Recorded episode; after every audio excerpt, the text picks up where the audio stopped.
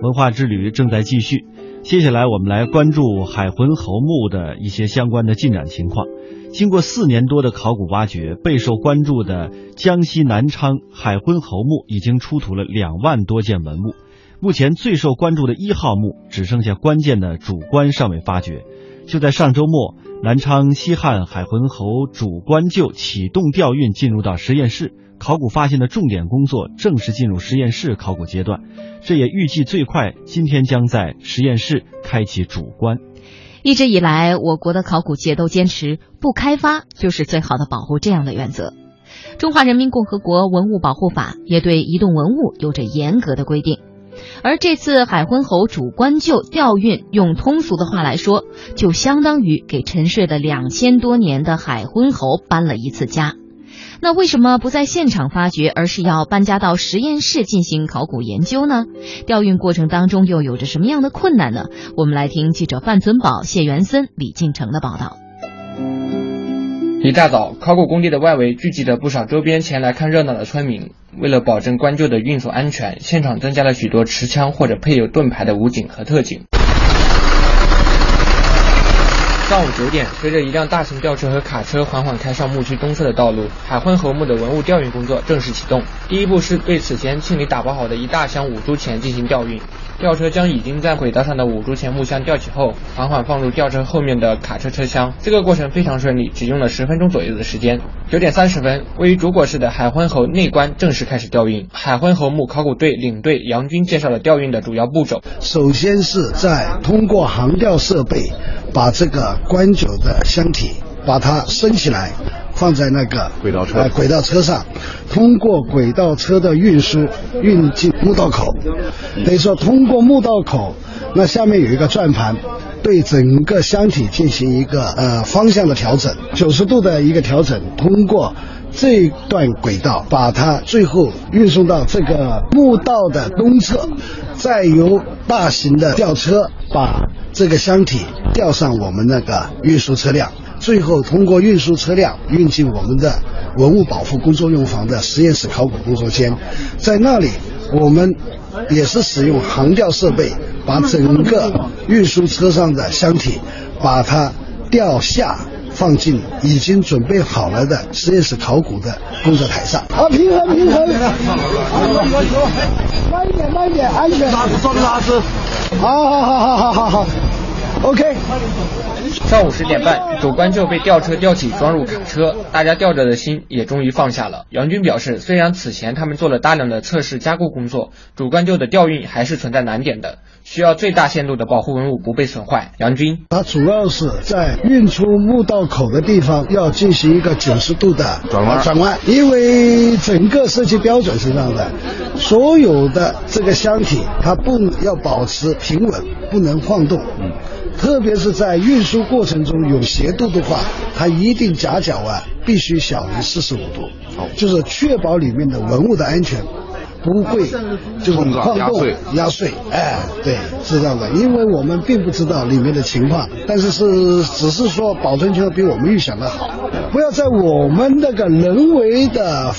发掘和清理或者运输当中。对这个文物造成损伤，就是目的就是最大限度的保护文物。主观旧的下一站就是实验室，也就是文物保护用房，距离南昌西汉海昏侯墓不到一公里。这不到一公里的转运道路部分是乡间土路，加上最近接连几天下雨，道路已凹凸不平。据了解，打包好的主棺就总重量超过四吨，前箱有两吨多重。如果路面不平，将会给转运带来不确定因素。为了确保转运当天运输畅通，避免文物颠簸晃动。工作人员前两天运来了大量的沙石填平道路。十四号上午，整条运输线上的坑洼路段已经全部填平完毕。到了实验室之后，工作人员将会在每一层清理时都会留下丰富的资料，包括影像拍摄、文字记录、图表绘制、三维模型建构等。棺椁里究竟会有什么？谜底揭开时会给我们带来什么样的惊喜？海昏侯墓考古专家组组长辛立祥给出了他的答案。我们可以推测的是，里边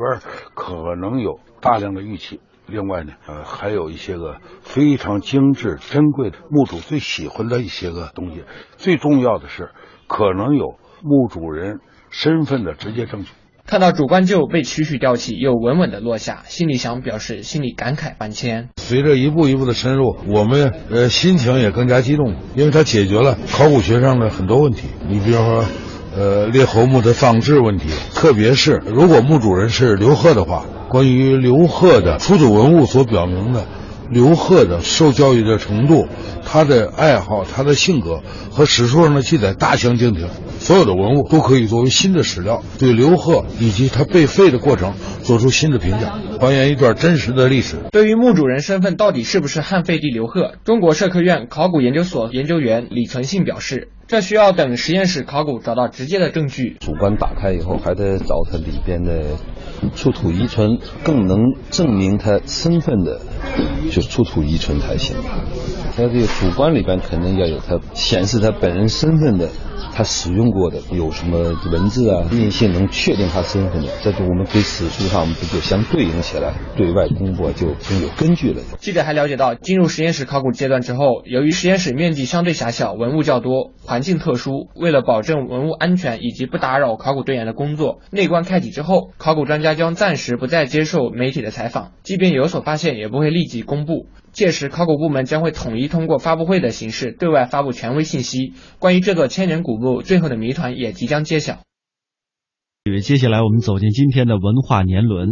中国社会科学院考古研究所日前公布了2015年中国考古的新发现，分别为海南东南部沿海地区新石器时代遗址、江苏兴化市东台市蒋庄良渚文化遗址。陕西宝鸡市周原遗址、江西南昌市西汉海昏侯墓、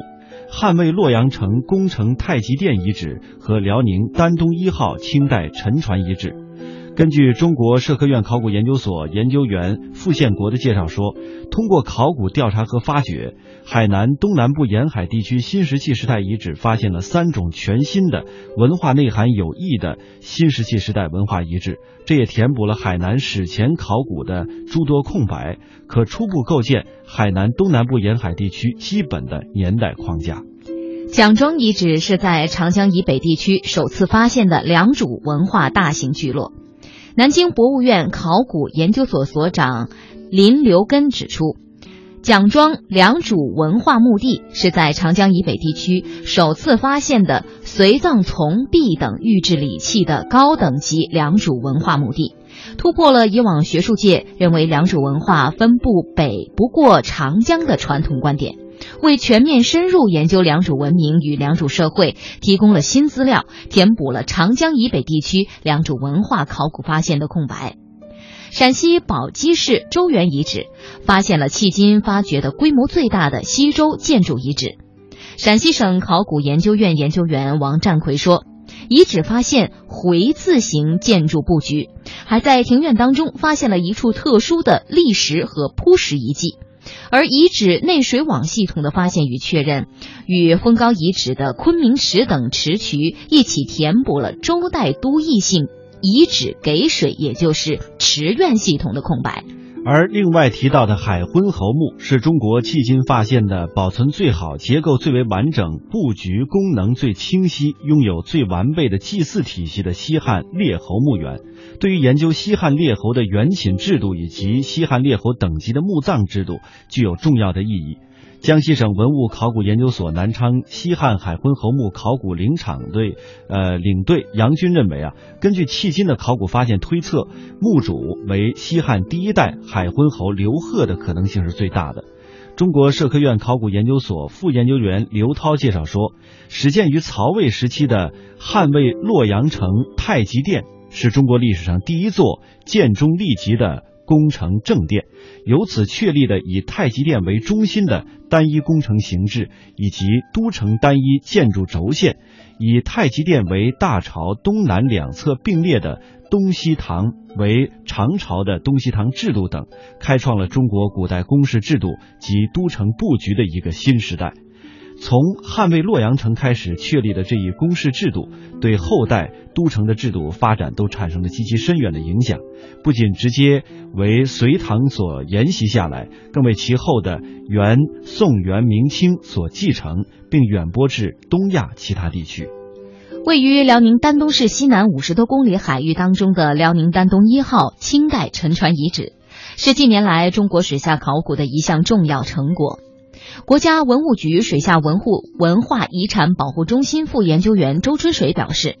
结合各种档案和资料，初步判定。丹东一号沉船应为北洋水师致远舰，这也为中国近代史、甲午海战史和世界海军舰艇史的研究提供了珍贵的考古实物资料。中国社科院学部委员、考古研究所所长王威表示。六个考古新发现中反映出来的明确的学术目标、宽广的学术视野、先进的学术理念以及强烈的社会责任感等，彰显了新世纪以来我国考古学的不断进步，预示着中国正在由考古大国向考古强国迈进。